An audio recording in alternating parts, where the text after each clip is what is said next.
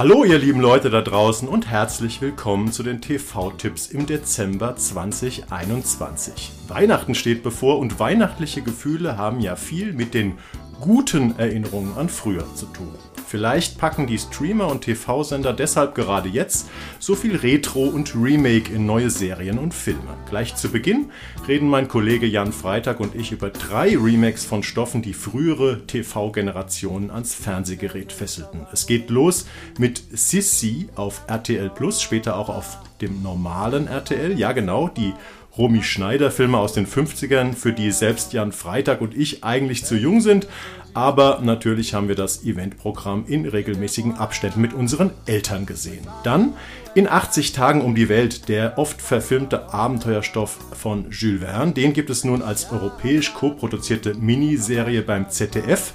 Und am Ende noch eine Mogelpackung, die ich mir allerdings gewünscht habe. Der Doktor und das liebe Vieh, die bittersüßeste Serie meiner Kindheit, lief in der Remake-Version zwar schon vor einem Jahr bei Sky, aber jetzt kommt sie für alle in die ARD-Mediathek, also als Free-TV-Premiere. Danach wandern wir zu Yellow Jackets, einer amerikanischen Dramaserie bei Sky, die insofern retro ist, weil sie auf zwei Zeitebenen spielt und die eine, die weitet die 90er weiblich aus oder schlachtet sie aus. Ebenfalls auf zwei Zeitebenen spielt der Netflix-Film Die Frau im Dunkeln mit Olivia Colman, der auch schon auf diversen Filmfestivals für Furore sorgte. Und dann haben wir zum Schluss noch etwas, das definitiv auf einer Ebene stattfindet, die junge WG-Komödie Sex, Zimmer, Küche, Bad auf Amazon. Jan, hast du denn einen Lieblings-WG-Film oder eine Lieblings-WG-Serie?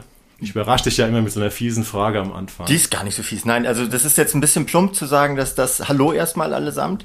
Ähm, ein bisschen plump zu sagen, dass das äh, meine Lieblings-WG-Serie ist, weil die fast genauso heißt wie diese Sex-Zimmer-Küche-Bad. Ah, ich habe einen Verdacht. Drei Zimmer-Küche-Bad von, ich glaube, Dietrich Brüggemann. Dietrich Brüggemann, ja, ja, der in Ungnade gefallene. Ja. Aber toller Regisseur, ich liebe ihn. Anscheinend, ja, auch, äh, also ist ja mit, mit seiner mit seiner Tochter äh, in der in einer der Hauptrollen. Nee, ist seine Schwester. Anna Schwester, egal. Ja.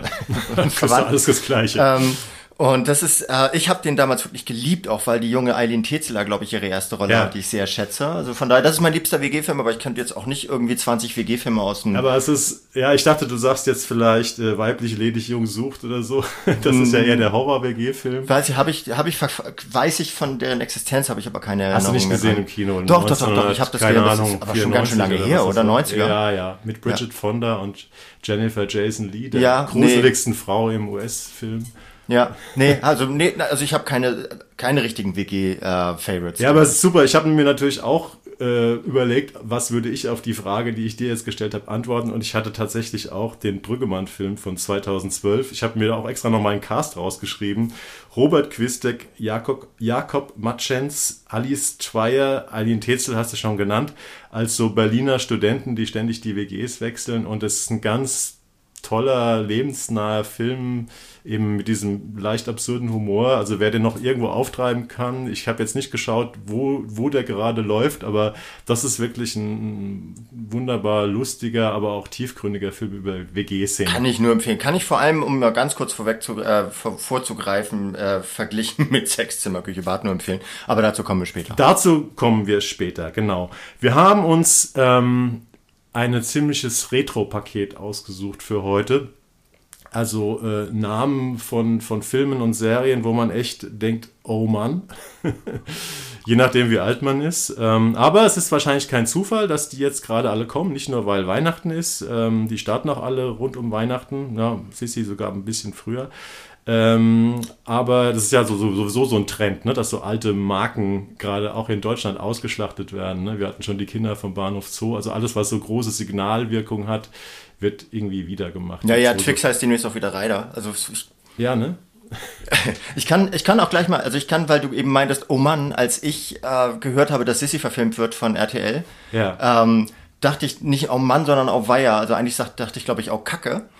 Ähm, Weil du so ein großer Fan der Romy Schneider-Filme bist? Nee, oder? nee, nee, im Gegenteil. Ich finde die ganz fürchterlich. Man kann das so in sich reinlaufen lassen. Ich habe die bestimmt auch schon pro Stück äh, fünf, sechs Mal gesehen in meinem Leben. Weil, weil deine Mutter auch abhängig war. Genau, oder? abhängig ja, ist, genau. glaube ich. Die mhm. guckt das immer noch. Und ich bin jetzt, gucke natürlich nicht mehr mit meiner Mutter Fernsehen. Aber also als, als, Kind habe ich das öfter gemacht. aber mein, mein ähm, oh, oh Mann, Owaya Okaka hat sich innerhalb kürzester Zeit in einen äh, Oha gewandelt. Nach der ersten Szene wahrscheinlich. Nicht nach der ersten Szene, die erste Szene ist völlig absurd. Ich meine, die Geschichte, man kann sie kurz mal erklären, die ist ja weithin bekannt. Äh, Sissi, also Elisabeth in Bayern, so eine, äh, so, so eine Herzoginnen-Tochter, mhm. ähm, die äh, deren Tochter soll mit dem, äh, dem Kaiser von Österreich, Franz Josef, verheiratet werden. Ähm, Ihre und Schwester, ne?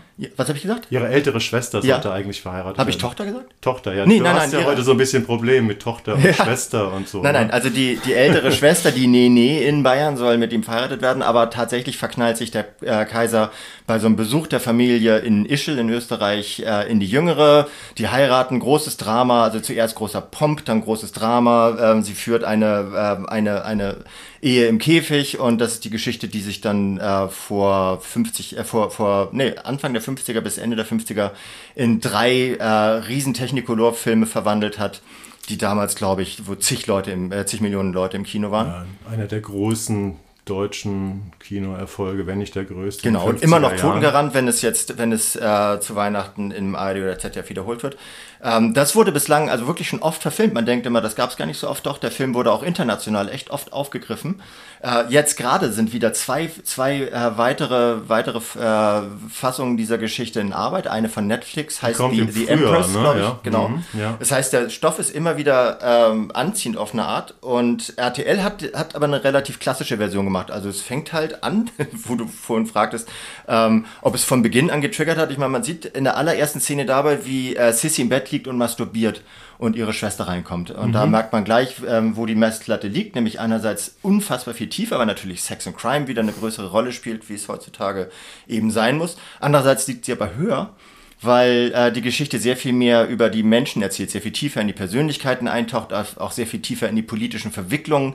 Es wird richtig amtlich Krieg geführt, das, was Franz Josef nämlich getan hat. Das war wie Yannick Schümann, so eine Allzweckwaffe des neuen deutschen Films. Wir hatten ihn gerade im letzten Podcast in Westwall, weil da ist er der Mann mit dem großen Hakenkreuz-Tattoo genau. auf dem Rücken. Sieht man ständig und der spielt den Franz Josef als äh, alles andere als äh, netten, wie hieß der damals noch, Karl-Heinz Böhm, mhm. sondern als eher so verschlagenen Machtmann, äh, Machtinstinktmenschen ähm, der äh, gleich am Anfang halt äh, mit so, so ohne Federlesens ein paar ungarische Freischärler hinrichten lässt und der ist gar nicht, gar kein so Gutmensch wie, Gutmensch, Scheißwort, ähm, gar keine, gar keine so eine gute Seele, wie er es damals war bei Ernst Marischka in den Filmen, ja. sondern der ist eine ganz schön, ganz schön harte Kante und auch im Umgang mit, äh, mit seiner Frau, also mit seiner künftigen Frau, ist er alles andere als so, so plüschig, wie das, wie das in der Kinoversion damals war.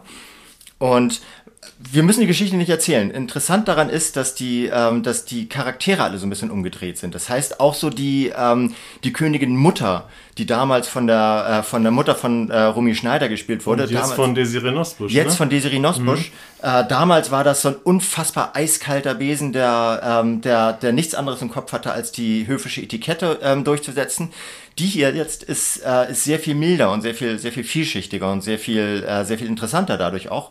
Im Gegensatz dazu ist die Mutter von, von Sissy, gespielt von, wie heißt sie noch? Äh, Julia Stemberger. Mhm. Ähm, die war halt in der, in der Filmversion in den 50ern so ein Sonnenschein. Jetzt ist sie eine echt, die ist jetzt im Grunde genommen die neue, die neue Königin-Mutter, weil die sehr, sehr auf Konventionen gebürstet mhm. ist und ständig sehr streng ist zu Sissy und sowas. Das heißt, die Figuren werden alle ein bisschen umgedreht und politisiert und dadurch auch vielschichtiger gemacht. Jen, wenn du jetzt schon die Besetzung erwähnt hast, müssen wir natürlich noch sagen, wer Sissy spielt. Das ist eine völlig unbekannte unbekannte junge Darstellerin, Dominique Davenport, ich glaube eine Schweizerin mit amerikanischen Wurzeln, die allerdings ähm, ja, deutschsprachig ist und ähm, im Ensemble des Volkstheaters Rostock spielt. Da kann man sie derzeit als Rapunzel sehen. Das habe ich gerade mal kurz äh, recherchiert, aber ist natürlich ein Hammer für die, ich glaube, 24- oder 25-jährige Schauspielerin, die natürlich eine 16-jährige spielen soll. Ja. Weil 16 war Sissi, als sie äh, den, ähm, ihren Gemahl, künftigen Gemahl kennengelernt hat und ich glaube, es wurde sogar auch noch vor dem 17. Lebensjahr geheiratet. Ich glaube,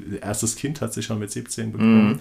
Ähm, wie findest du diese ähm, Dominique Davenport ist als der, Sissy? der einzige, aber dafür sehr gravierende Schwachpunkt in dieser Serie, weil die ist tatsächlich, sie orientiert sich sehr stark an, ähm, an Romy Schneiders Sissy, Mhm. allerdings ähm, mit, so, mit so einer leichten Verruchtheit. Also sie läuft eigentlich, äh, so ein Drittel der ersten zwei Folgen läuft sie mit so, so leicht zerrissenem Zerrissenem Kleid, Kleid, schulterfrei ja. durch Mhm. die Gegend.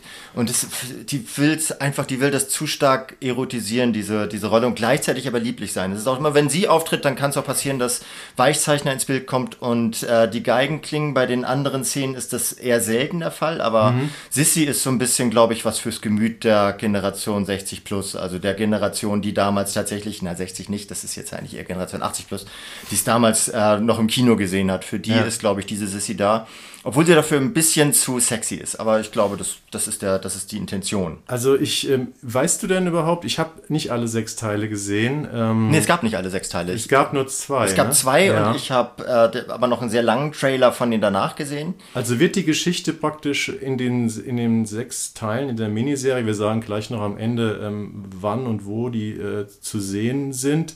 Ähm, aber wird dann die Geschichte von den drei Filmen oder vielleicht sogar dann darüber hinaus? Äh, Ich glaube, das erzählt? geht sogar noch darüber hinaus. Also es geht so, ähm, es, es geht tatsächlich darum, wie sie eingezwängt wird in diesen Käfig und wie sie daran leidet und wie sie daran auch zu zerbrechen droht. Ähm, ich kann nicht ganz genau sagen, wie es weitergeht. Also wie, ähm, ob das tatsächlich bis in ihr, bis in ihr Lebensende geht, also bis zu ihrer Erschießung letztlich. Da müsste sie ja nochmal neu, sie ist ja ermordet worden mit, Ja. weiß ich, um, um Anfang so, 60, Ja, ich. sowas. Ja. Ähm, das kann In ich ehrlich Genf, nicht ne? sagen. Finde ich aber auch ganz interessant, mich davon dann äh, überraschen zu lassen, sollte ich das weiterschauen. Ja. Also, ähm, ich habe aber gehört, es ist schon eine zweite Staffel, glaube ich, bestellt, bevor das jetzt losgeht. ja, ja, ne? okay. Siehst du, Also dann das ist ja es- immer so. Und wenn wir es jetzt, wenn wir schon jetzt bei diesen, bei diesen Themen sind, dann sagen wir gleich mal, es gibt also diese sechs Folgen. Ich glaube, die sind so 45 Minuten lang Genau. oder ziemlich klassisch. Ähm, ab 12. Dezember auf RTL Plus, also dem ehemaligen TV Now, dem Streamingdienst.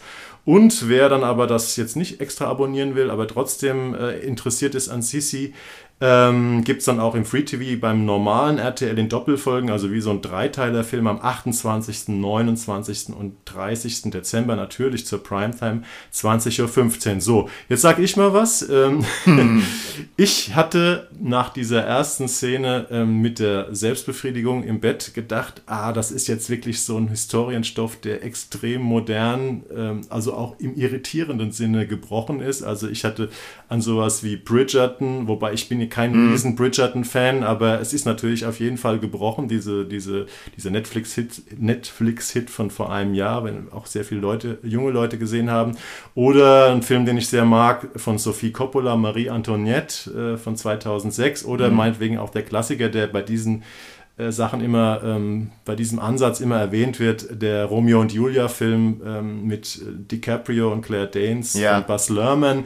Ich hatte gedacht, dass es jetzt wirklich komplett um so eine Historien- äh, Gegenwarts-Mash-up-Nummer geht, wo dann irgendwie auch Popmusik gespielt wird oder sowas bei den Bällen. Aber so ist es nicht. Ne? Es war dann letztendlich ein bisschen konventioneller oder biederer erzählt, als ich dachte. Ich finde nicht, dass Bieder, Bieder erzählt. Also ich finde auch, wir haben jetzt auch den, den Regisseur noch gar nicht erwähnt, das ist Sven Bose, der hat sowohl Kudam gemacht, also echtes Kaugummi-Fernsehen, als auch so Aber Sachen wie- jemand, der gute Bilder machen kann. der gute Bilder machen kann, aber der hat auch das Geheimnis des Totenwaldes gemacht zum Beispiel. Ah, ähm, sehr gefeierter Krimi, ich glaube auch von diesem Jahr noch oder vom vorigen. ich. also Matthias Brandt, ja, habe ich Ja. gesehen. Ja. Ähm, und äh, irgendwie spielt das dazwischen, also so ästhetisch dazwischen, weil Kudam ist natürlich Technicolor voll auf die Zwölf, alles in knalligen Farben, alles Petticoat und hohe Kontraste. Geheimnis des Totenwaldes ist äh, so, so eine diesige Waldatmosphäre, die permanent so ein bisschen so ein bisschen sepiafarben grau ist und das spielt sich in der Mitte ab. Hier ist natürlich auch knallt es auch ein bisschen, weil es ist letztlich so ein so ein äh, Lady Di äh, Prinz Charles Dramenstoff, der der bei bei Royals spielt, bei denen es natürlich immer ein bisschen pompöser zugeht, aber die Farbgebung ist ein bisschen gedeckter. Es ist alles ein bisschen ruhiger. Es ist die Geigen werden werden natürlich benutzt, aber aber nicht zur Effekthascherei, sondern weil ab und zu einfach mal Geigen angesagt sind, wenn man über über Königsgeschlechter und deren Liebesbeziehungen spricht. Ähm, ich finde, das ist ästhetisch tatsächlich sehr ansprechend und deswegen war ich, glaube ich, auch so wenig angepisst davon, dass Sissy äh, von RTL gemacht wird und gleich mit einer Masturbationsszene einsteigt, also so ein bisschen so diese Game of Thrones Nummer reitet, äh, möglichst viel zu triggern und möglichst drastisch zu sein und sowas. Ähm, ich finde, das findet einen sehr guten Ton. Also es findet ja, die, die Tonalität mhm. dieses, dieser Serie ist sehr an, in den ersten zwei Folgen zumindest sehr angenehm. Deswegen habe ich Lust, das weiter zu gucken. Auch wenn ich das nicht bei RTL tun werde, um Gottes Willen. Hey, Wahnsinn. Also ich fand es ein bisschen, von dem, was ich gesehen habe, es war mir ein bisschen zu sehr ähm, auf ja auch so, dass man gleichzeitig dieses Teen-Publikum, ähm, also was ich eben halt diese jungen Serien aller Bridgerton angucken würde äh, und noch die Omis vielleicht noch mit einfangen will. Also ich fand es ein bisschen eigentlich konventionell vom Look, also schon hochwertig, ähm, aber es hat mich wenig überrascht und ähm, ich habe mich dann immer gefragt, weil sie ist ja sehr modern, sie ist ja so, so ein Wildfang-Typ. Ähm, und, soll sie aber auch tatsächlich soll, gewesen soll sein. Sie gewesen ist überliefert, sein. ja, dass ähm, sie sehr ich, liberal war. Ich habe mich dann so ein bisschen gefragt, ähm, auch wie die Leute so aussehen. Sie läuft dann ja dann irgendwie so im zerrissenen Kleid da irgendwie rum. Äh, ist das denn historisch einigermaßen? Haben die da irgendwie aufgepasst? Das, das hat man versucht, ein authentisch, das ist immer so ein, so ein Witz, so eine blöde Bemerkung, wo man sagt, alle sagen ja immer, wenn sie einen Historienfilm drehen, wie authentisch das ist und wie lange sie da recherchiert haben. Hatte ich jetzt bei der Geschichte, also es ist gut ausgestattet, aber hattest du das Gefühl, dass, es, dass sie da auf sowas geachtet haben irgendwie? Na, also ich glaube bestmöglich sowas, ne? aber Authentizität. Es ist doch recht sauber, ne? Es, es ist, ist, klar, es ist recht sauber, selbst, ja. die, selbst die dörflichen Szenen sind recht sauber. Aber ähm, das ist halt die Geschichte, wie, wie sie im Fernsehen erzählt wird. Wenn du, wenn du die, das Leben der, ähm, der Menschen in den 1850er Jahren oder sowas ja. erzählen würdest, die, das, das steht so vor Dreck und vor Keimen ja, und ja. vor Siff. Und selbst, ich meine, selbst der Adel hat sich damals eher parfümiert, als sich zu waschen. Ja, ähm, genau. Das war, das kannst, das kannst du im Grunde genommen nicht filmen. Also du machst so einen Hyperrealismus wie, wie Mel, äh, Mel Gibsons äh, Passion Christi oder sowas, ne? Wo dann irgendwie nur noch, nur noch das Blut spritzt und aramäisch geredet wird. Ähm, sowas kannst du halt, das kannst du nicht unterhaltsam verpacken. Ja. Also von daher ist, glaube ich, ein Kompromiss. Klar, es ist ein bisschen, bisschen geleckt, aber nicht zu drastisch geleckt. Ich, ich, musste noch, ich muss noch mal ein, eine Bemerkung machen, weil ich muss immer, wenn ich so Historienfilme äh, sehe und, und irgendwie denke, warum ist das alles so sauber und so aufgeräumt und, und die, die, die Uniform glänzen und so, dann muss ich immer an so ein Interview denken, was ich mal mit dem großen Edgar Reitz äh, zu seinem letzten Heimatfilm, also die andere Heimat geführt habe, 2014. An das Interview äh, denke ich auch manchmal. Das ist diese, hast du es auch? Hast Nein. Du auch mal Nein. Entschuldigung. Aber er hat gesagt, der Reiz hat damals gesagt, weil sein Schabach, das, das ist ja dieser, dieser Film, dieser vier Stunden Schwarz-Weiß-Film, der irgendwie so in dieser Auswanderwelle 1850, 1860, mhm. als sie alle nach Amerika wollten, weil sie da Hunger gelitten haben in der Pfalz und so weiter und im Hunsrück, äh, und, und dieses Dorf, was die da gebaut haben, auch der Szenenbildner und so, das sieht irgendwie so die Leute, diese armen Leute, die leben so ganz anders und das sieht so ganz anders aus, äh, als man das so von Historienfilmen gewohnt ist. Und das hat einen unglaublichen Reiz. Also der Film ist zwar mhm. schwarz-weiß, aber auch wenn da farbig wäre, sieht es so speziell und das zieht einen so rein. Und da habe ich ihn damals mal drauf angesprochen und da meint er, ja, sie haben halt wirklich lange recherchiert über Bilder äh, Zeichnungen und so, weil die armen Leute wurden halt fast nicht dargestellt damals und man hat versucht, über deren äh, Lebensberichte irgendwie rauszufinden, wie die dann tatsächlich gelebt haben. Und er sagte dann etwas, was ich immer, woran ich immer denken muss, wenn ich so Historienfilme sehe. Er sagte, unsere Vorstellung von der Vergangenheit, wie es zum Beispiel im alten Rom oder sowas aussah, ist im Wesentlichen von Hollywood oder Cinecittà Set-Designern äh, geprägt. Also die haben irgendwann mal festgelegt, wie es im alten Rom oder, oder wo auch immer, was man historisch oder meinen auch Western ist natürlich auch ein ganz großes Thema, wie es in der Westernstadt ausgesehen hat. Und es gibt nur ganz wenige Produktionen, ähm, keine Ahnung, beim Western vielleicht Deadwood oder sowas. Mhm. Ähm, oder da gibt es diesen, diesen Seefahrerfilm, dessen Namen jetzt gar nicht gerade nicht einfällt. Ähm, Master and Commander, wo du denkst so, wow, der Look ist einfach so anders und so schmutzig, aber auch so sieht, wir wissen, wir waren nicht dabei, aber es sieht irgendwie authentischer aus. Und da ja, habe ich gedacht, da, sowas würde ich gern mal sehen im Historienfilm, aber bei Sissy, übrigens mit einem S geschrieben. Wieder, ja, Sissy, ja. Sissy in den 50er mit zwei S. Ähm, ich finde es aber, also also man kann auch, man kann da auch irgendwie puristischer werden als, als der Purismus selbst. So, das ist so, ähm, wenn, wenn du Unterhaltungsfernsehen machen willst, dann, dann kannst du die Leute nicht ständig durch Kloake laufen lassen, was, was ja. halt damals eher der Fall war. Ähm, und da gibt es gibt ja so Filme wie Das Parfum zum Beispiel äh, von Tom Tykwer, der das versucht hat, ähm, der aber in dieser, in dieser unfassbaren Versifftheit jener Zeit in Paris, was auch wieder aufgesetzt wirkt. Da hast du dann auch wieder das Gefühl, okay, jetzt will er aber echt nochmal richtig, äh, richtig auf die Kloake im wahrsten Mhm, Sinne den des Wortes. ich nie gesehen, den Ähm, ja. Ich finde, ich finde, man muss, man muss halt immer Kompromisse machen, wenn du Unterhaltungsfernsehen machst. Und äh, das ist in diesem Fall, es ist im, im Rahmen des Möglichen gelungen. So, es ist, das ist natürlich zu 80 Prozent Fiktion, selbst wenn die äh, historischen Rahmendaten so ein bisschen übereinstimmen.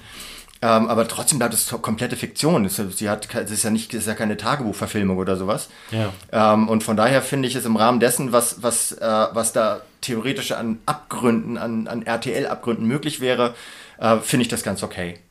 Ist besser als die Winnetou-Verfilmung von RTL?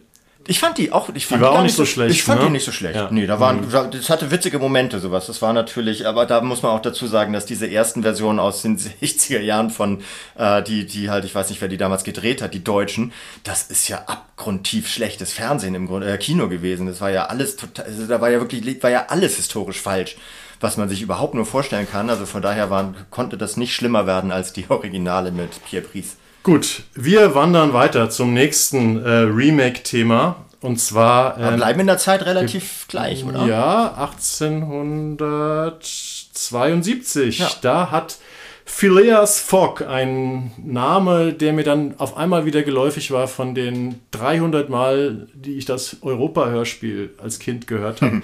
Phileas Fogg, ein wohlhabender englischer Gentleman, lässt sich auf eine fast unmögliche Wette ein, die Welt in höchstens 80 Tagen zu umrunden. Und das Ganze passiert im London des Jahres 1872. Klar, es geht um den Jules Verne Roman, den klassischen Abenteuerstoff äh, in 80 Tagen um die Welt. Und den gibt es, der ist, ist glaube ich, einer der meistverfilmten Stoffe äh, überhaupt. Ähm, können wir gleich nochmal drauf. an- Die meisten kennen wahrscheinlich die Version äh, von, ich glaube, 1956 mit David Niven, die auch ein paar Oscars äh, gewonnen hat. Ähm, es gibt aber auch zwei Stummfilm-Adaptionen. Äh, es gibt eine aus den 80ern mit Pierce Brosnan und äh, und noch eine, glaube ich, danach. Und das gibt es jetzt als Miniserie, acht Folgen, 45 Minuten, 21. bis 23.12. im ZDF in Doppelfolgen, also auch wieder praktisch wie so ein ZDF-Dreiteiler.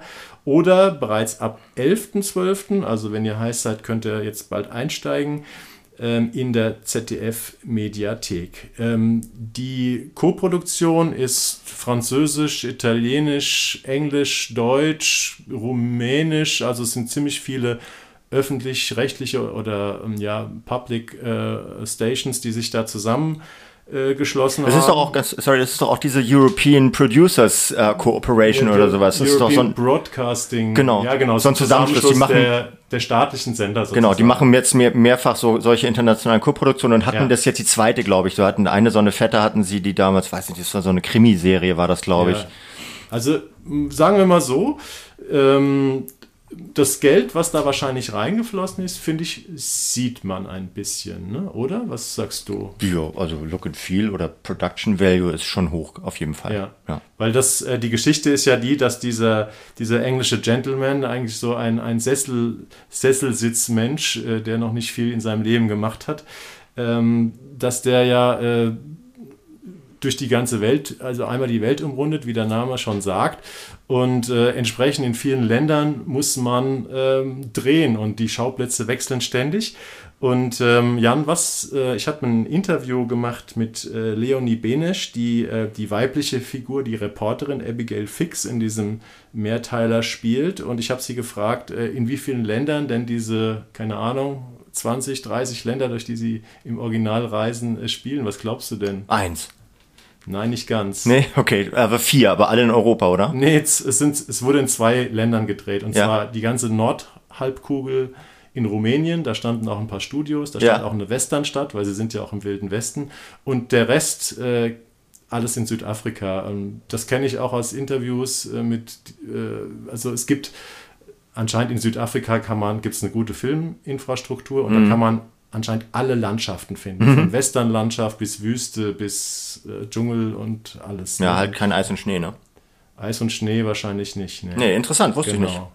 Ja, ähm, sagen wir mal so, wie fandest du denn in 80 Tagen um die Welt? Oder sagt dir der Stoff überhaupt irgendwas? Ja, ich habe das, ich kann mich, glaube ich, so ganz dunkel an David Niven erinnern. Das mhm. ist halt auch sehr Technicolor bunt gewesen. So ja, äh, der Stoff. Jahre. Das ist natürlich witzig, weil 80 Tage um die Welt, äh, es ist heute geht's in, in 8, 8 Millisekunden um die Welt virtuell und wenn du wenn du es klug anpackst, dann sind es maximal vier Tage, die du brauchst. Ähm, das ist natürlich ein extrem altbackener Stoff und ich finde, das äh, kennzeichnet auch diese, diese Serie. Ich finde die schon gut gemacht, die ist ganz unterhaltsam, ist sehr, hat viele Gadgets, ist halt auch äh, ausgewalzt über wie viel? Achtmal 45 Minuten ja, oder sowas, 45, ne? Ja. Mhm. Da, äh, die packen natürlich sehr viel rein, das ist diverser als je zuvor, also Passepartout, dieser, ähm, dieser, dieser Diener. Diener ja. Genau, das ist, äh, der ist schwarz mhm. und äh, die, äh, die Leonie Benne spielt eine, eine Reporterin namens Fix, hast du ja schon erwähnt, äh, die, glaube ich, früher auch keine Frau war, sondern ein Mann, oder? Ich habe da die immer. Gab's, ja, das ist ganz interessante Geschichte. Ähm, also die im Originalstoff oder in den alten Verfilmungen. Ähm, da haben sie zwar auch immer versucht, hier und da mal eine Frau reinzuschreiben äh, auf Station, aber eigentlich äh, hat die Reise nur der, ähm, der, der Phileas Fogg und sein Diener Passepartout, ja. der natürlich zwar Franzose, aber ein Weißer war und nicht wie jetzt ähm, in, dem, in der Serie ein Schwarzer. Und diese, diese Frau, ähm, die Reporterin, die gab es eigentlich nicht. Aber das Interessante ist ja, in Wahrheit ist in 80 Tagen um die Welt durchaus auch eine weibliche Geschichte. Es gibt nämlich ähm, ja die amerikanische Reporterlegende Nellie Bly. Ähm, die hat 1988 hat sie äh, 1988, 1888 hat sie ähm, in Auftrag bekommen von ihrer Zeitung ähm, diese Reise äh, nachzureisen. Das war, glaube ich, einfach nur ein Jahr später oder mhm. sowas, äh, nach dem Roman. Und die hat, die ist alleine gereist und hat es in 72 Tagen geschafft. Und ähm, die hat die genau dieselbe Reiseroute genommen wie im Roman. Und ähm, Nelly Bly ist eine ganz mythische Figur. Die hat nämlich auch, äh, davor war sie schon als ganz junge Frau, 23 oder so, war sie da.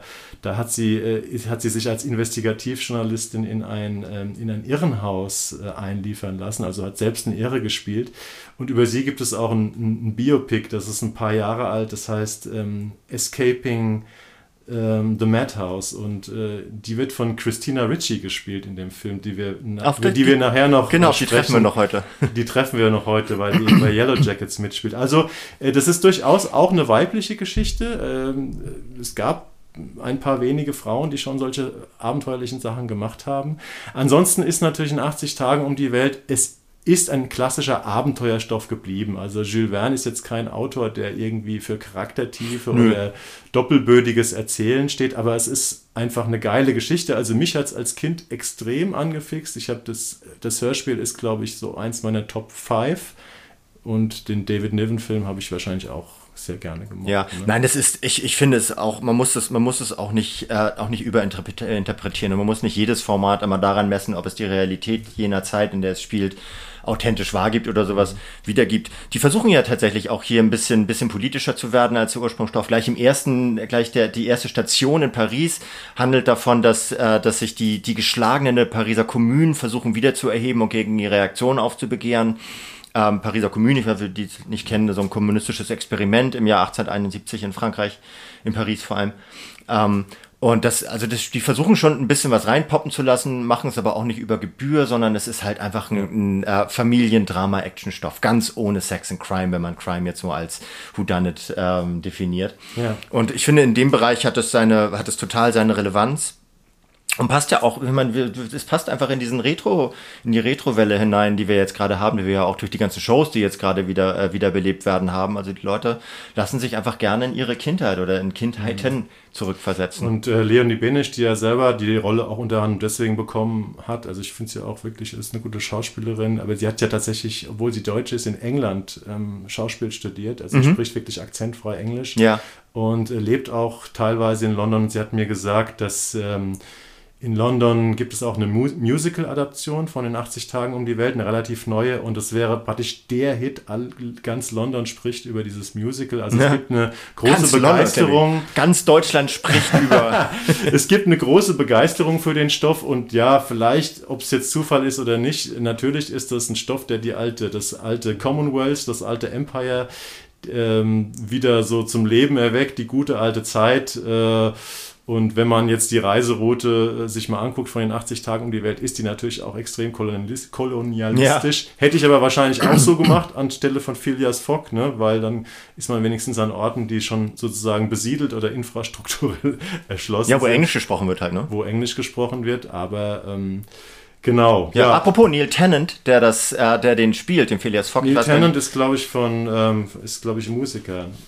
Äh, ja? David Tennant heißt er doch, oder? Habe ich David Tennant gesagt? Okay, ja, ja. Äh, ich habe Nils David von, von hier Dingens, ne? Äh, von Dingens, ja, mein Lieblingsband. Genau, ja. nee, also David, David Tennant, sorry. Ähm, der macht das auch gut. Das ist ja, der, der ist so, so, so ein leicht hypochondrischer Snob, der, ja. ähm, der sehr schnell ängstlich wird, der sehr, also der, der wirklich, der wirklich für ein Abenteuer nicht geeignet ist. Und das spielt er super, so leicht, so, so leicht ja. vercastet, leicht verknarzt, sowas. Macht er, macht er gut, der Neil David Tennant. So. Ja, also ähm, klar, ist ein, ist ein bekannter Name, ähm, David Tennant, und ähm, ist gut besetzt, äh, sieht schön aus, die extrem vielen Schauplätze. Also wer Lust hat, vielleicht mit seinen Kindern äh, oder weil er ein kindliches Gemüt besitzt oder hm. weil er oder sie ähm, einfach Lust hat auf diese alten 1880 Reise Filme mit viel Abenteuer, dem kann man das ans Herz legen. Man kann eigentlich nichts Negatives. Nee, so Zylinderformate kann man das vielleicht nennen. Ne? Genau. Das, ist, das ist süß ja. gemacht. Ich finde das, also, das kann man, also gerade mit Family kann man sich das gut angucken. Macht das Super. mal, Leute.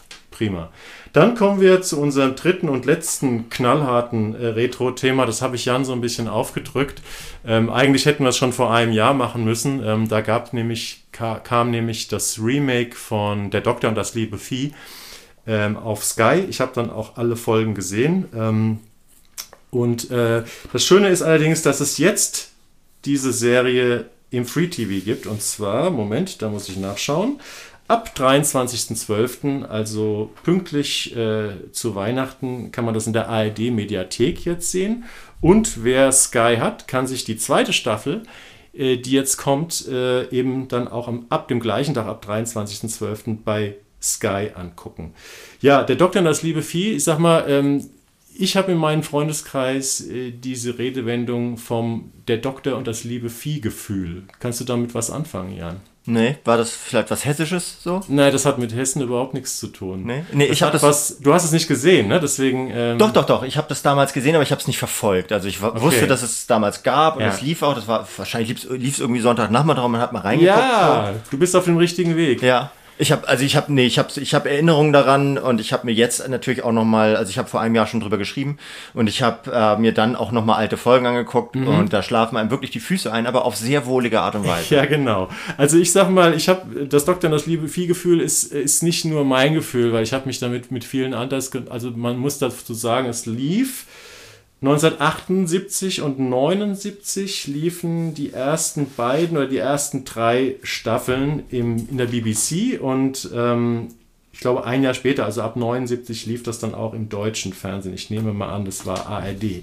Und äh, das war eine Serie, die lief immer am Sonntagnachmittag, wenn es so im Winter dunkel wurde. Also so 16.45 Uhr, 16.50 mhm. Uhr, 17 Uhr.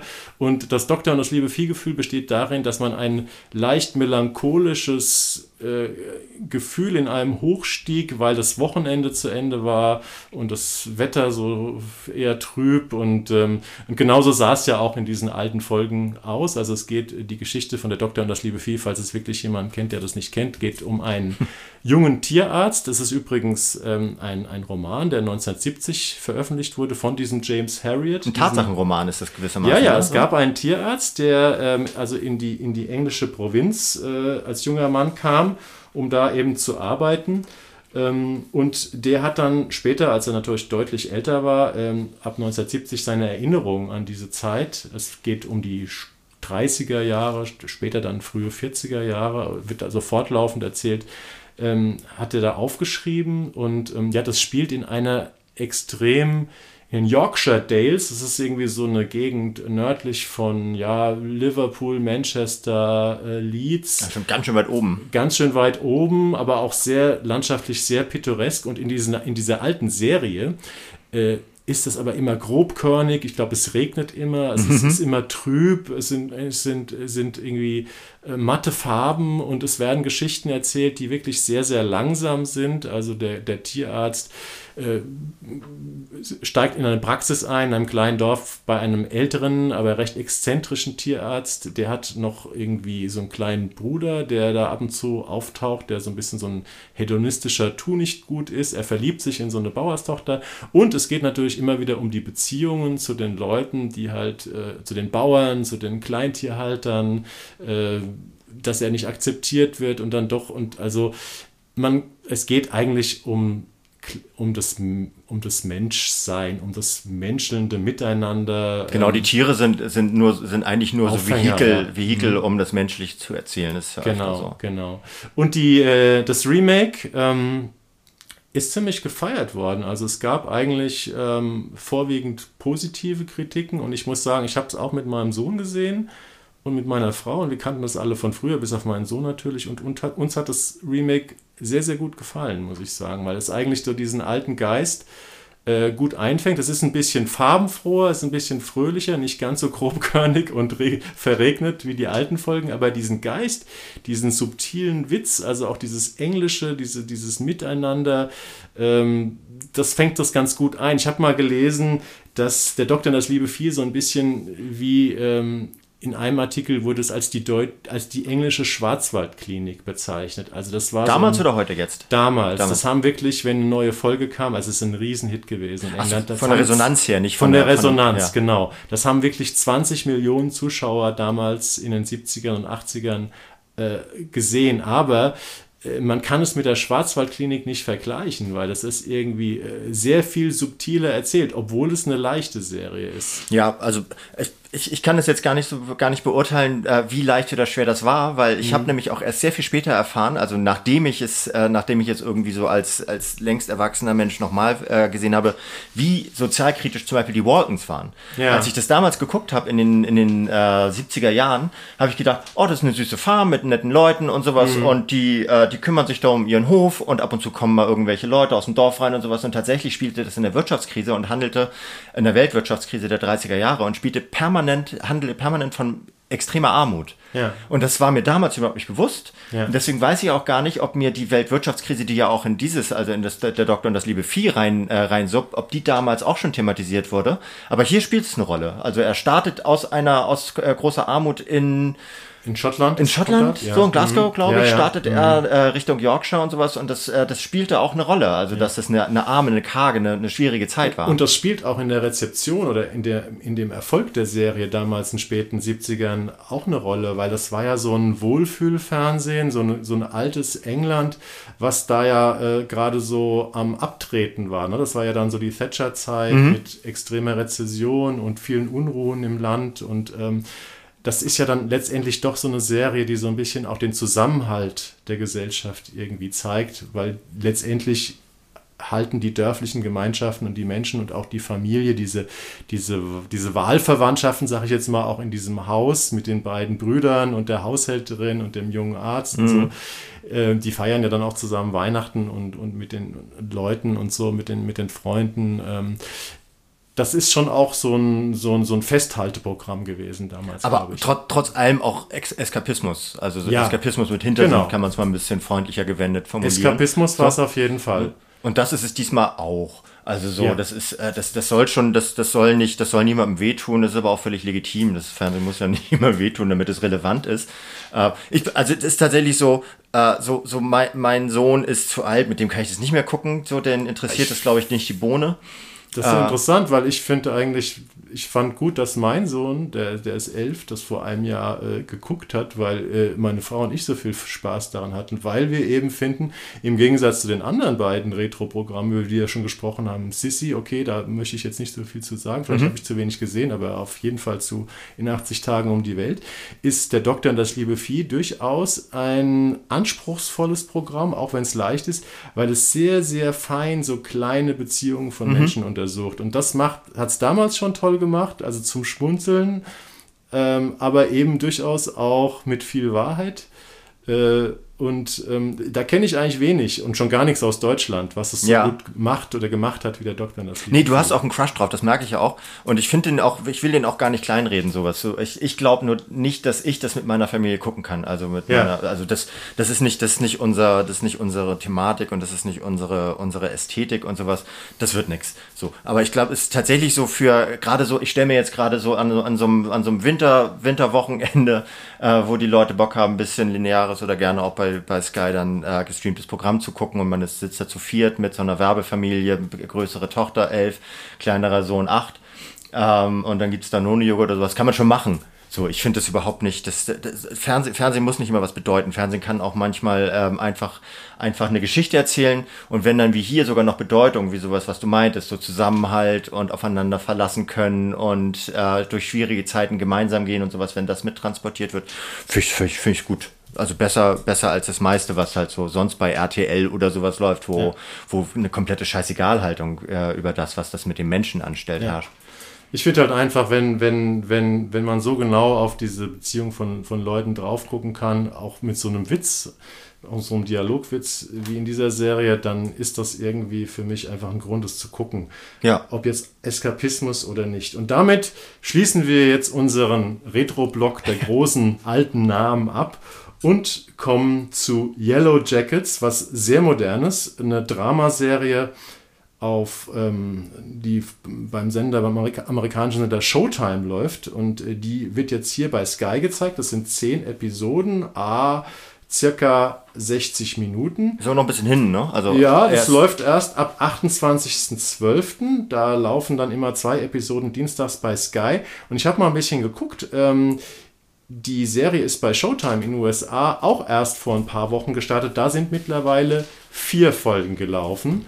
Und was mich sehr überrascht hat, oder ein bisschen überrascht hat, die Serie wird absolut gefeiert in Ja. den USA. Die hat bei Rotten Tomatoes, also dieser, dieser Metakritiker-Kritikbörse, wo man nachgucken kann, wie viele Kritiken waren positiv und negativ und äh, die auch, ähm, auch zahlenmäßig erfasst wird, hat die einen Wert von 100% positiven Hui. Kritiken. Aber vielleicht steigen wir erstmal so ein. Jan, erzähl mal, wohin, worum geht's bei Yellow Ja, Jackets? Ich, ich finde, du meintest gerade, wir machen jetzt einen Break, wir sind jetzt weg von, äh, von Retro-Stoffen, ist überhaupt kein Break, weil das ist, äh, das ist so ein, so ein klassischer Herr der Fliegenstoff. Ja. Ähm, bloß halt moderne Mit erzählt Girls. und mit Girls. Ist aber auch, selbst das ist nicht neu, weil da gab es äh, im Vorjahr auf Amazon die Serie The Wilds, wo auch eine, wo eine Schulklasse irgendwo in, der- in der Südsee oder so, also irgendwo in der Wildnis abgestürzt ist und sich dann da auf einer einsamen Insel miteinander berappeln mussten, also die Überlebenden. Das waren damals so, so ein knappes Dutzend äh, junger Frauen, also ein Coming-of-Age-Stoff, Young Adult, so wie sowas heutzutage ja gerne heißt. Es gab auch The 100 mit dem Planeten, wo so junge Leute auf so einem Planetenstrand. Genau, strandende Menschen Ja, das ist ja. alles hat er fliegen hat. Genau, hat, hat Leo DiCaprio hat das schon gemacht und wer weiß, was weiß ich noch alles so.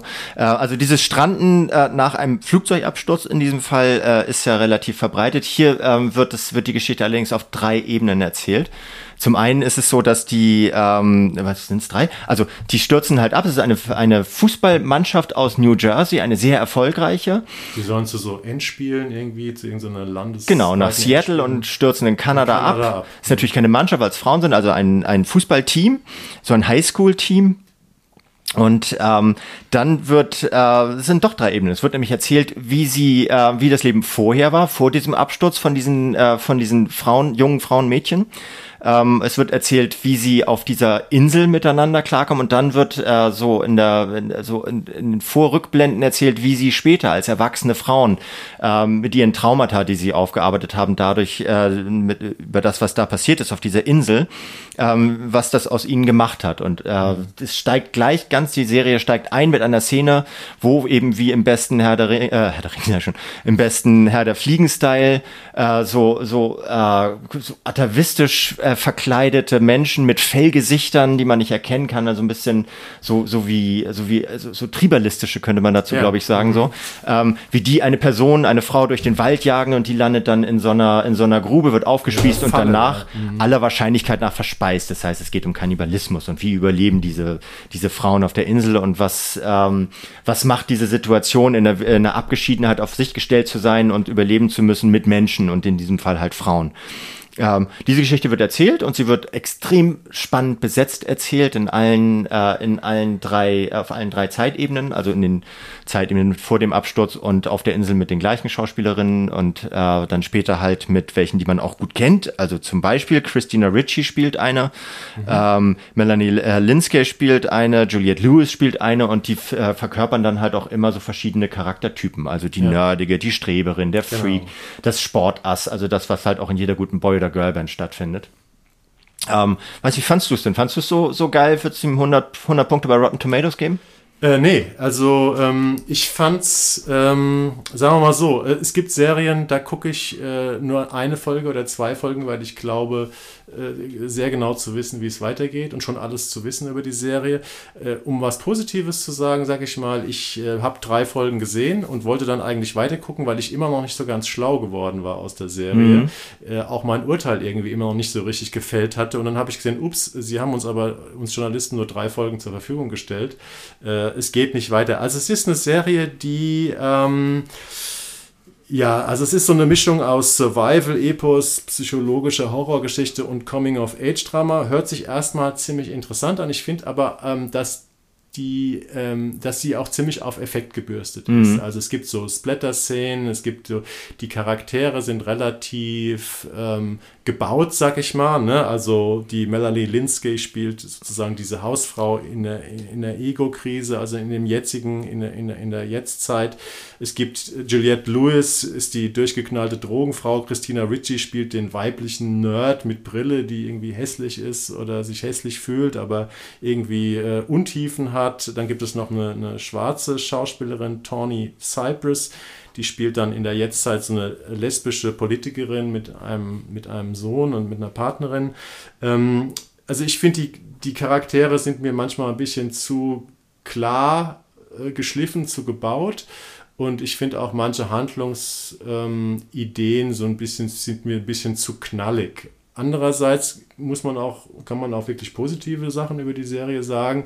Es ist immer spannend, man weiß nie so genau, wo es hinläuft und es gibt immer so neue Abgründe praktisch so zu entdecken. Ja, und interessant an diesen Abgründen ist, äh, ich würde ich würd ihm jetzt auch keine 100 Punkte geben, das vorweg. Also ich, mhm. weiß, ich weiß nicht, wie das System bei Rotten Tomatoes ist, aber wenn ich, wenn es so Sternesystem äh, wäre, dann würde ich ihm so 4 von 6 geben vielleicht, weil der, weil der Look die Ästhetik ist schon sehr, sehr, sehr gut gemacht. Also es ist mhm. eine, diese, auch gerade dieses, äh, dieses Abgründige, wo sie auf der Insel sind, ähm, das ist sehr, sehr fein gefilmt, mit sehr starker Kamera, mit sehr, mit sehr interessanter Shuttertechnik.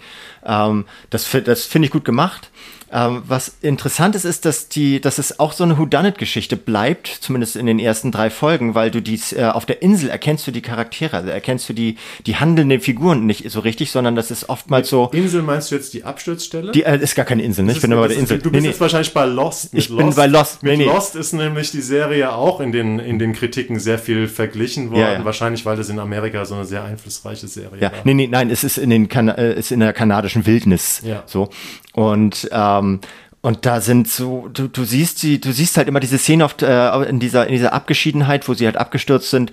Nur, dass sie, sie, sie irgendwas wird geschlachtet, irgendwas wird gegessen, nachdem es gegrillt wurde. Und du siehst immer so in Close-ups, dass da Leute irgendwas rausreißen aus irgendwelchen Fleischbatzen und so. Aber du siehst die Gesichter nicht und kannst nur ahnen, wer von denen diesen Charakteren, die äh, die als als Jugendliche ähm, in, der, in ihrer Highschool in New Jersey das waren und später dann als erwachsene Frauen dies. Ja. Ähm, wer könnte, äh, bei wem könnte diese, äh, diese Entwicklung auf der Insel zu dieser Entwicklung geführt haben und bei wem war das mhm. vorher schon veranlagt? Und ich glaube, diese, wenn, wenn das äh, so nach und nach also herausgeschält wird in der äh, in den Folgen bis zum Schluss und da viel Suspense und Offenheit bleibt, dann könnte das tatsächlich sehr interessant werden. Aber ich ja. weiß, ich finde es tatsächlich auch, was du meinst. Das ist ein bisschen ist manchmal ein bisschen, bisschen auf Effekt, Effekt gebürstet. Genau, genau. Ein immer, wenn man, ich finde immer, wenn man als Zuschauer, als geübter Serienzuschauer das Gefühl hat, in einer Serienfolge mehrfach einem, ähm, einem klugen Schachzug der Drehbuchautorinnen beizuwohnen. Ähm, also dann habe ich immer so ein bisschen so ein flaues Gefühl. Allerdings machen die das schon auch ganz gut und es zeigt ja auch die Tatsache, dass ich eigentlich Bock hatte, äh, das weiter zu gucken. Ähm, und äh, ja, die, äh, die Serie, ich habe mir es auch irgendwo aufgeschrieben, von wem sie ist. Ähm, das sind zwei Leute, die haben. Ähm, Ashley Lyle heißt Ashley das. Lyle. Das ist der Showrunner, der hat tatsächlich fast alles gemacht. ich, bei Ashley, bei dem Namen Ashley ist ja immer die Frage, ist ein Mann oder eine Frau? Ne? Also ich bin der Meinung, es ist ein Mann. Ja, also Ashley, Ashley Lyle und. Stimmt, ähm, habe ich mir gar nicht gestellt, die Frage. Ja, ja. das oh, weiß Ashley, da denke ich genau. gerade an, an äh, Vom Winde verweht, da war es ein Mann, ne? Ashley Lyle und Bart Nickerson, das sind die äh, Show, äh, ähm, ja, ich weiß nicht, ob sie Showrunner sind, sind auf jeden Fall die, die Drehbuchautoren, ich glaube auch Mitproduzenten. Ja. Die sind so ein bisschen auffällig geworden, die haben die Originals, diese, äh, diese Vampir-Serie, bei Narcos und Narcos Mexiko haben sie zumindest mitgeschrieben und mitproduziert. Ansonsten ähm, kenn, weiß ich über die nicht so viel. Nee, aber ähm, das ist das Rätsel für die nächste Folge, so, weil also jetzt, wo du sagst, würde ich glatt sagen, dass eine Frau ist, Ashley Lyle. Das tut mir jetzt, das ist mir ganz peinlich. Irgendwie kann es eigentlich nicht sein, dass so eine Frauengeschichte, genau. das ist ja wirklich eine richtige Frauendramaserie. Ja. Also alle Charaktere, es gibt nur ein paar Nebenfiguren, die sind Männer, sind Frauen. Da das wäre ja auch schon wieder, das wäre wär so ein massives Judging, wenn sowas ein Mann macht, aber genau. weiß ich nicht. Man und außerdem ist dir der 90er Jahre Indie- und Punkrock-Soundtrack aufgefallen. Der wird, ist ja ziemlich, Musik spielt eine relativ große Rolle. Ja, ich Rolle. glaube, der ist mir aber, also vor allem, vor allem in, den, also in der Zeit, wo sie noch in in, äh, äh, wo, es noch alles gut ist, in New Jersey. Da ist er mir, glaube ich, aufgefallen. Ja, es ist ein, äh, die Serie spielt ja, also die alte, die alte Zeitebene spielt ja 1996 mhm. und da hört man halt viel so, äh, hab, hab mich gefreut, hat mich gefreut, mal wieder Miss World von, von Hole wieder zu hören. Mhm. Da, da tauchen dann so Songs von Liz Fair oder PJ Harvey oder Portishead auf. Also mir hat es gut Alles gefallen. Frauen? Also ja, viele, so. viel weiblicher, viel weiblicher. Ashley ist eine Frau, ich lege mich jetzt fest. Ashley muss eine Frau sein, genau. Schaut bitte nach. Ähm, ja, also ich könnte mir auch vorstellen, dass ich noch ein bisschen weiter gucke. Ich bin tatsächlich auch interessiert daran, was. Wer, wer, wer, was ist so und wer, wer zu was geworden ist. Vielleicht muss man sich dann da ein bisschen durchkämpfen durch, genau. äh, durch, durch so ein paar, durch so ein paar effekthascherische Untiefen oder Über Überhöhungen, weiß nicht, was man und, da sagen soll. Und ich habe mich gefreut, dass äh, Melanie Linsky wieder eine ähm, ne coole Hauptrolle spielt, weil Mel Melanie Linsky ist ja sozusagen die Frau, die ihre Karriere parallel mit Kate Winslet in dem ähm, Peter Jackson-Film Heavenly Creatures, ganz toller Film aus den frühen 90ern, gestartet hat. Und dann hat, ähm, die spielen da so zwei junge Freundinnen. Ähm, der hat sehr viel, ähm, sehr viel ähm, Aufmerksamkeit bekommen, hat, glaube ich, auch viele Preise bekommen. Damals ein toller Film aus, den, aus der ersten Hälfte der 90er und Kate Winslet hat äh, danach ja eine Weltkarriere gemacht und Melanie Linsky, die eigentlich genauso gute Schauspielerin ist, äh, die hat man nicht ganz so oft gesehen. Man muss sie aber auch nicht bedauern, weil sie hat schon viele gute Serienrollen gespielt. Ich bedauere sie nicht. Äh, nee, und ich möchte an dieser Stelle nochmal äh, auf eine Serie ähm, ähm, eine Serie empfehlen mit ihr. Togetherness, das ist eine HBO-Serie. Ich weiß nicht, ob du die damals gesehen hast, mit mhm. diesen vier Leuten, die in Los Angeles in so einem Haus wohnen und alle im Filmgeschäft arbeiten. Ähm, da spielt sie auch schon so eine Hausfrau oder so eine junge, so eine Mutter in der Ego-Krise und das, das kann die einfach unheimlich gut. Das ist jemand, ja, die macht das gut. viel so, so subtilen Alltag spielen kann. Also, die Serie ähm, sollte man, kann man sich durchaus mal angucken, wenn man, ähm, wenn man Sky hat und ähm, dann selbst entscheiden, ob diese Machart etwas für einen ist. Ähm, sie ist auf jeden Fall bei den Kritikern in den USA sehr, sehr gut angekommen und Melanie Linsky ist für die beste Hauptrolle und auch für die beste Dramaserie ist Yellow äh, Jackets äh, für den Critics Choice Television Award ein nicht unbedeutender Fernsehpreis, der im Januar verliehen wird, jetzt schon nominiert. Wie gesagt, die USA, in den USA läuft die Serie auch noch. Ähm, und wir werden mal sehen, was äh, in der Wahrnehmung oder was die anderen Kritiker darüber schreiben. Wir sind jetzt relativ zeitig mit dieser Serie und damit kommen wir zum nächsten Thema, oder? To something completely different. Genau. Jetzt geht es nämlich um einen Netflix-Film, ähm, der heißt Die Frau im Dunkeln, im Original The Lost Daughter. Das hat, glaube ich, mit unterschiedlichen Übersetzungen äh, der Literaturvorlage in Englisch und Deutsch zu tun. Genau, die deutsche Literaturvorlage heißt auch Die Frau im Dunkeln. Die Frau im Dunkeln, ja. genau. Und der läuft, ähm, der lief, der hat Premiere gefeiert auf dem Filmfest Festival in Venedig im September, hat da auch den Preis fürs beste Drehbuch gewonnen. Und ähm, der läuft jetzt mal, wie es bei Netflix-Filmen gern mal so üblich ist, mal ganz kurz im Kino ab 16.12. in ausgewählten Kinos, wie es äh, immer so schön heißt. Und dann ab dem Silvestertag, also 31.12. bei Netflix. Und ähm, das ist die Verfilmung dieses Romans ähm, der italienischen Autorin Elena Ferrante. Das ist eine relativ bekannte Autorin. Der Roman ist 2007 erschienen und Maggie Gyllenhaal, die Schauspielerin ähm, Schwester von Jake Gyllenhaal, hat das Buch für ihre erste, äh, also das, das, den Roman für ihre erste Regiearbeit adaptiert. Also sie hat das Drehbuch geschrieben und auch die Regie geführt. Und ja, ist ziemlich toll besetzt, der Film, nämlich die Allzweckwaffe. Allzweckwaffe hört sich immer so ein bisschen despektierlich an, aber ist wirklich großartig. Olivia Coleman, ähm, The Favorite, äh, natürlich die, die, die mittelalte Queen, Queen bei, ja. äh, bei The Crown. Äh, Oscar-Preisträgerin, tolle, tolle englische Schauspielerin. Sie spielt eine Professorin, ähm, eine amerikanische oder eine aus England stammende Professorin aus Amerika, die ja ein ist knapp 50 Jahre alt, macht einen Arbeitsurlaub, will ihre Ruhe haben, fährt auf eine griechische Insel, äh, bezieht da so ein Apartment und ähm, ja, will da einfach genau ein bisschen am Strand liegen und dann kommt irgendwie so eine, so eine griechisch-amerikanische äh, Sippe, so eine Großfamilie, die so ziemlich vulgär und laut sind. Äh, die bevölkern da den Strand, schmeißen mit Geld um sich und stören diese, diesen Feingeist, diese Frau. Und, äh, aber da ist auch eine, eine, eine junge Mutter dabei. Ähm, ähm, gespielt von Dakota Johnson. Dakota Johnson, genau. Die hat eine kleine Tochter und die hat so einen, so einen extrem macho, äh, gut aussehenden, reichen, yachtfahrenden Macho als Mann, der da irgendwie ab und zu mal auftaucht, weil ganz viel weg ist.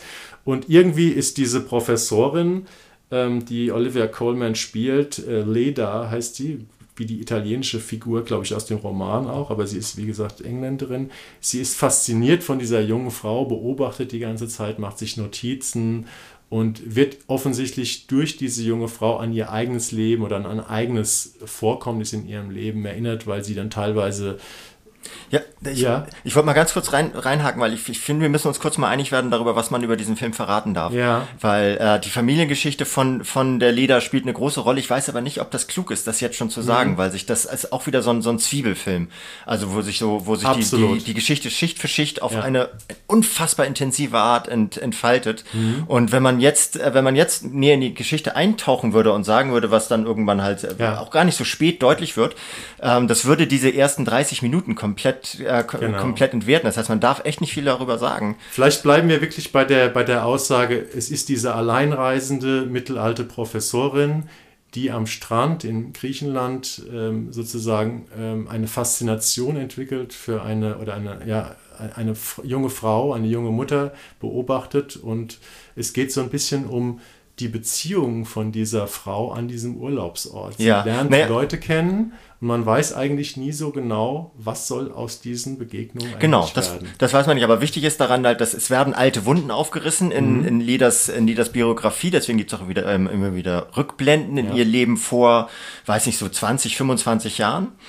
25 ähm, Jahre würde ich sagen. Ja. ja. Mhm. Ähm, und äh, wie, wie, das, wie das Maggie Gyllenhaal, also die ja, das ist ja ihr, ihr, ihr Regie, ich weiß nicht, ob ich dir jetzt vorgreife, nee, so ihr, ihr Regie-Debüt äh, nach eigenem Drehbuch erzählt, das ist, das zieht einen so unglaublich rein, obwohl ja. das so, also, also Stichwort äh, Yellow Jackets, voller Effekte, hier null Effekte, ja. gar, gar keine mhm. Effekte, einfach nur Menschen im Close-up in der Interaktion mit anderen Menschen und in ihren Gedanken. Ähm, und das zieht einen so rein weil die, weil auch, weil das auch die Dakota Johnson spielt, diese schöne, schöne junge Mutter spielt die, also wenn man sie so vor Augen hat, dass, dass sie das da von Fifty Shades of Grey war zum Beispiel, mhm. ähm, das spielt die so intensiv und gut und aber auch ohne jetzt irgendwie ständig auf Gefühls, äh, Gefühlsknöpfe zu drücken oder sowas. Ja, ja. Ich war wirklich auch richtig begeistert davon.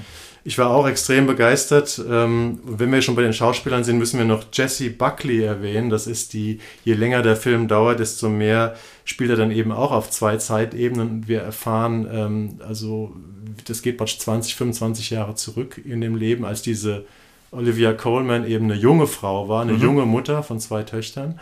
Ähm, und äh, diese junge Mutter äh, spielt die irische Schauspielerin Jessie Buckley und die macht es auch ganz mhm. fantastisch, finde ich irgendwie. Ja. Warum ja, äh, The Lost Daughter oder die Frau im Dunkeln so faszinierend ist, und wir wollen jetzt gar nicht erzählen, wie es weitergeht, ist, glaube ich, ähm, der Film hat so ein ganz großes Geheimnis. Ähm, das geht so, hat mich so ein bisschen an so François Ozon-Filme erinnert, wo man dann einfach so zuguckt oder auch andere, also sehr französisch auf eine ja, gewisse Art, stimmt. dass man äh, wirklich lange, lange Leuten zuguckt und du weißt gar nicht, was soll denn da irgendwie draus werden. Also ich jetzt mal so wie in so einem Eric Romer-Film, okay, bei Romer weiß man, letztendlich geht es nur um das Gerede, mhm. was die Leute sich sagen, aber hier entspinnt sich eine wirkliche äh, Geschichte, die sehr, sehr komplex und vielschichtig ist und ähm, ja, und der Film fasziniert komplett und also es ist ein klassischer Arthouse-Film, ja. aber ich kann nur, wir können nur jedem empfehlen, sich das Ding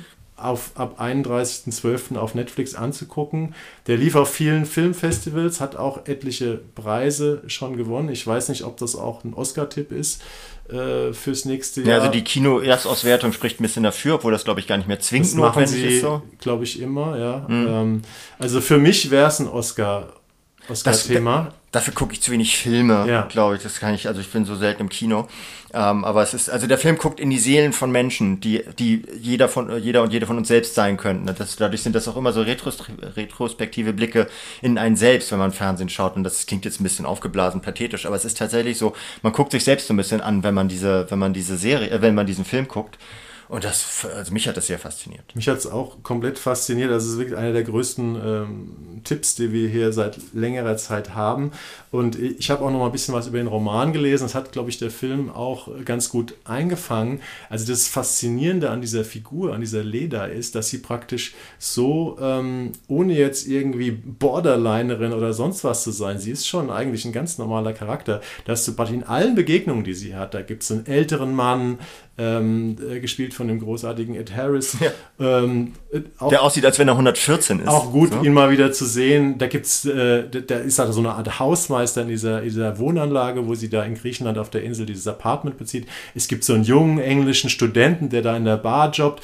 Äh, es gibt Begegnungen mit diesen Leuten und man weiß immer noch nicht so genau bei ihr, was passiert denn jetzt gleich? Äh, will sie denn irgendwie, geht sie mit dem irgendwie eine Affäre ein mhm. oder, oder ist sie eigentlich genervt oder sucht sie einen Freund oder und das ist so, so toll gespielt, ja. dieses Ambivalente und, und dieses, dass man nie so, dieses sich Vortastende, dass man manchmal sogar denkt, man guckt zum ersten Mal in seinem Leben einen Film, weil irgendwie Beziehungen, wie die funktionieren, irgendwie so ganz neu definiert werden von der Olivia Colman ja. und den Spielpartnern. Ja, und bei, bei, wenn das jetzt irgendwie von Agatha Christie wäre und Hercule Poirot würde dazukommen, dann gäbe es diese Charaktere auch, aber irgendwann ja. würde eine Leiche auf dem Tisch liegen. Genau. Ähm, das ist hier halt nicht nötig, weil, weil das, die, die Geschichte funktioniert auch so. Also, ja.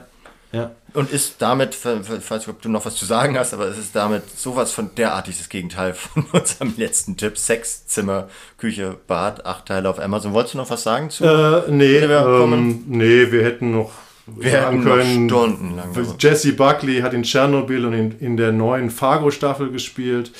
Ähm, dann hat, fand ich noch ganz witzig, dass die Maggie Gyllenhaal ihren Ehemann, den Peter Sarsgaard, äh, besetzt hat, nämlich als den Mann, den Professor, der ähm, das jüngere Ich ähm, von der Olivia Colman verführt. Ah.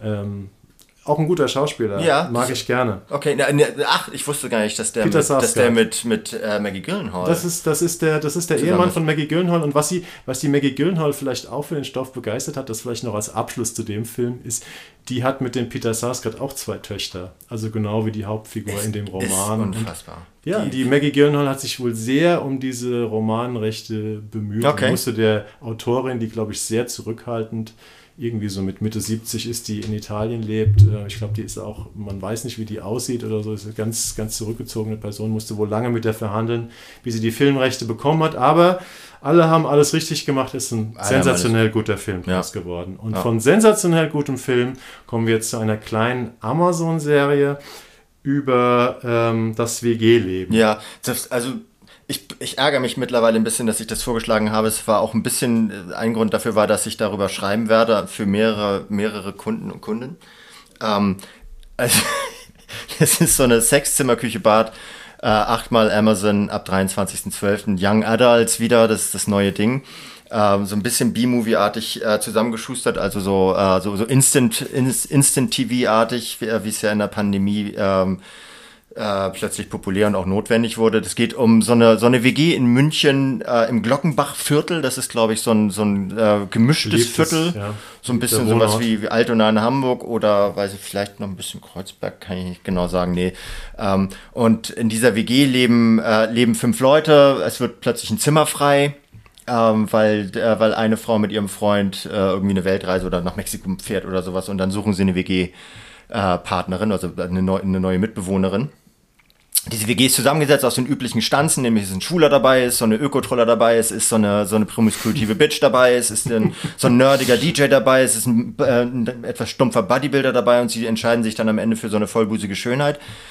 Und es ist der größte Bullshit, den ich jemals gesehen habe, glaube ich. Es ist, es ist weder witzig noch originell noch kreativ noch spannend. Es wird wahrscheinlich bei, bei der äh, Generation Instagram so ein bisschen triggern, weil das alles so aufgebaut ist wie, wie so, wie so kleine, kleine sich selbst zerstörende ähm, Videosnippets.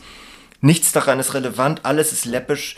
Und ich finde, guckt euch den Scheiß nicht an, es sei denn, ihr seid 16 und das passt halt zu euch. Ich also bin ich als hab, Boomer ist mir das, da komme ich nicht rein. Ich habe auch, wir haben ja schon öfter hier äh, uns die Frage gestellt, wenn wir über junge Serien gesprochen haben, ob wir da überhaupt was zu sagen dürfen. Ja. Weil wir zu alt dafür sind. Ja, lieber nicht. Aber noch. ich habe hier bei dieser Serie mich auch gefragt, ähm, wie, wie, hat, wie, wie hat Amazon überhaupt, ähm, ja, warum haben die die überhaupt eingekauft? Weil sie ist wirklich so äh, schlecht gemacht, dass man eigentlich das ist ja eigentlich fast geschäftsschädigend für Amazon. Ja, oder geschäftsfördernd, weil sie ja. natürlich wieder vier, fünf Influencerinnen am Start haben, die keinerlei schauspielerische Vorausbildung haben. Ach, du, aber du hast die SchauspielerInnen äh, gegoogelt, weil sie genau. haben mir alle nichts gesagt. Mir haben sie auch nichts gesagt, aber es sind alles welche, die, die im, im dreistelligen K-Bereich halt äh, ah, okay. Follower haben. Mhm und äh, also äh, und aufwärts. Mhm. Äh, die, ich kenne sie nicht, aber ich bin natürlich auch ähm, so, so als 70er Jahre bin ich da nicht, bin ich da nicht die, bin ich weder Zielgruppe noch äh, noch noch Anbietergruppe. Also das ist das ist nicht mein Fernsehen. Ja. Aber die sind wirklich so lausig in ihrer schauspielerischen Darstellung, ja.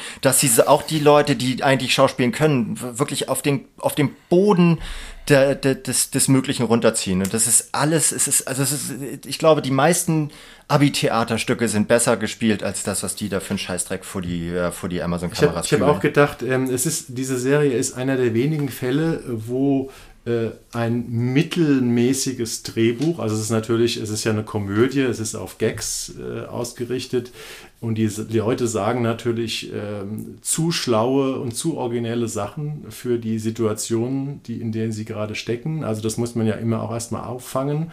Ähm, also und das ist, sag ich mal, mittelprächtig, äh, die Dialoge, aber die Schauspieler schaffen es, die mittelprächtigen Dialoge nochmal eine Klasse runterzuziehen. runterzuziehen. Und das ist eigentlich was, was man sehr selten hat. Ja. Das hat man mal in der ganz frühen Zeit von den Daily Soaps gehabt, wo dann auch Leute gespielt haben, die eigentlich nicht spielen konnten. Das ist mittlerweile, also ich bin sicherlich kein, kein, kein Soap-Zuschauer oder so, aber das ist mittlerweile handwerklich und schauspielerisch ziemlich okay, was da, glaube ich, so läuft an den, an den Nachmittagen im deutschen Fernsehen. Aber ähm, also das, das, die Amazon-Serie erinnert, glaube ich, wirklich ein bisschen an die ganz frühe Soap Ja, irgendwie. und es gibt, ähm, es gibt ja auch so Beispiele wie Just Push a Boober. Ich weiß nicht, ob du das mal, ob du das mal gesehen hast. Das war nee. so, eine, ne, so ein Neo-Original, so eine, so eine kleine Snippet-Serie, so, ah, weiß ich nicht, 13 Minuten über so eine Berliner WG, die ihr Zimmer immer untervermietet haben, okay. so, äh, so, so ähm, Airbnb-mäßig.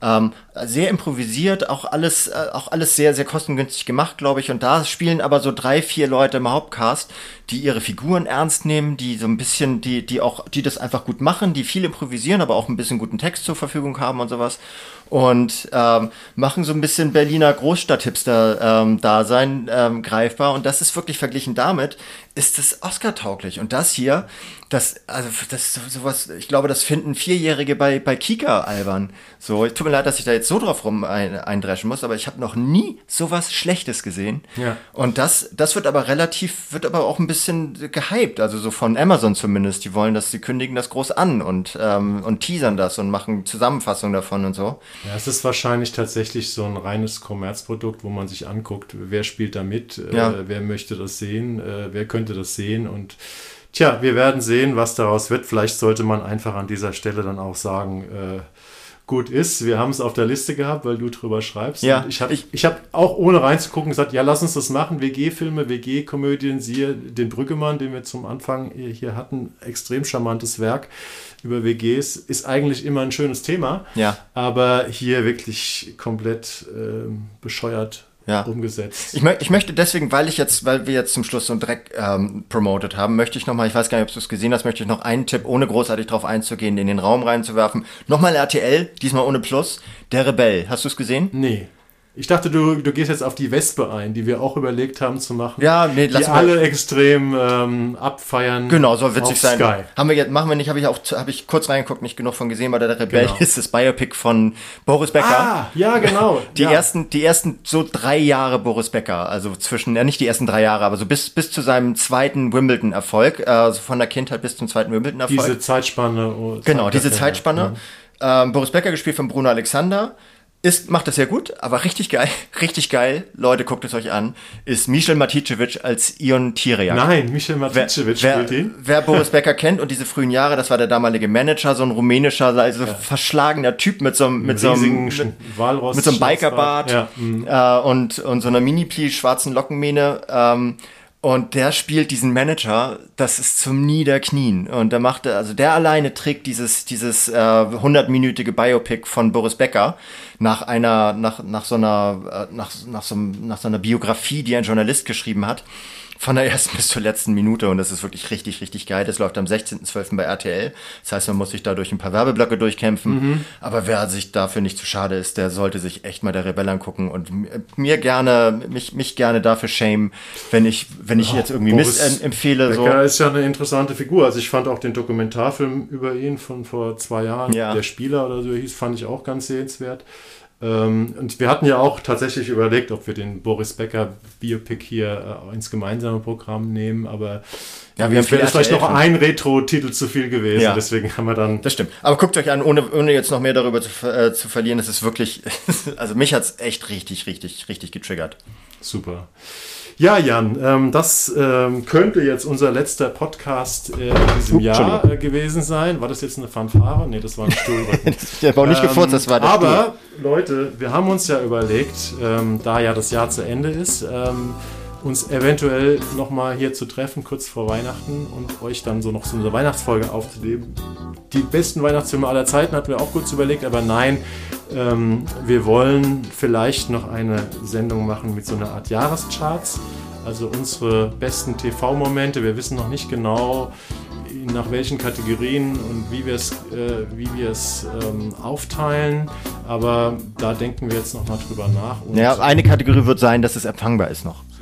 Ne? Also, dass man das, nee, generell, dass man es noch sehen kann, weil sonst wäre es ein bisschen Quatsch. Also, so, das muss Ja. schon mindestens in der Mediathek oder, oder noch auf den Wobei Plattformen man stehen, ja finde ich. sagen, irgendwie, wenn man sich besorgen will, dann kann man. Ja, aber das, das fände ich nicht ne? kundenfreundlich. Also, das wäre mein, äh, die, das, was ich empfehle, äh, da achte ich darauf, dass das auch noch irgendwo zu sehen Bei ist. mir könnte es sein, dass es, man sich eine DVD bestellen muss. Das ist halt nicht so kundenfreundlich wie ich. Okay, Leute, das werden wir wahrscheinlich ähm, in den Weihnachtstagen hochladen, wenn alles gut läuft. Ansonsten wünschen wir euch ähm, mit unseren Tipps und mit weiteren Dingen, die ihr vielleicht selbst entdeckt oder selbst noch vorhabt im Fernsehen oder bei den Streamern, viel vorweihnachtlichen Spaß. Und ja, bis die Tage. Bis die Tage. Klingelingeling. Alles Gute. Ciao, ciao. Agora olhar a morada ou domingo. Agora